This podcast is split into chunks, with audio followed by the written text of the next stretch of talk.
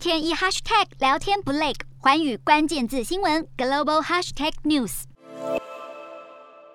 澳洲央行宣布升息一码，目的是控制飞涨的物价。在这次调整后，最新利率是百分之零点三五，升息幅度比市场预期来得大。澳洲大选即将在二十一日举行，外界都认为升息会对寻求连任的总理莫里森不利。不过，莫里森解释，物价飙涨是全球性的现象，并不是他领导的澳洲政府所造成的。澳洲在截至今年三月的十二个月内，通膨率高达百分之五点一，创下十年新高。澳洲央行预期通货膨胀可能进一步升温，未来需要的时候会再升息。澳洲多年来房价更是涨得厉害，这次升息势必加大澳洲民众偿还房贷的压力。自从莫里森上任以来，当局一直没有回应租屋族立法保障的要求。澳洲的住宅物业价格指数更从二零一八年的一百四十三点四一直飙到今年初的一百八十三点九，大涨百分之二十八点二。选举对手工党的艾班尼斯就以此大做文章。艾班尼斯除了誓言要由政府出资协助澳洲人买房子，也主张更降低医药价格，还有托儿的费用，改善两性薪酬不公的情况。目前在野的工党与执政的自由党选情依然拉锯，但是工党在不同的民调当中一直以三到五个百分点领先自由党。澳洲工党重回执政的机会实在不小。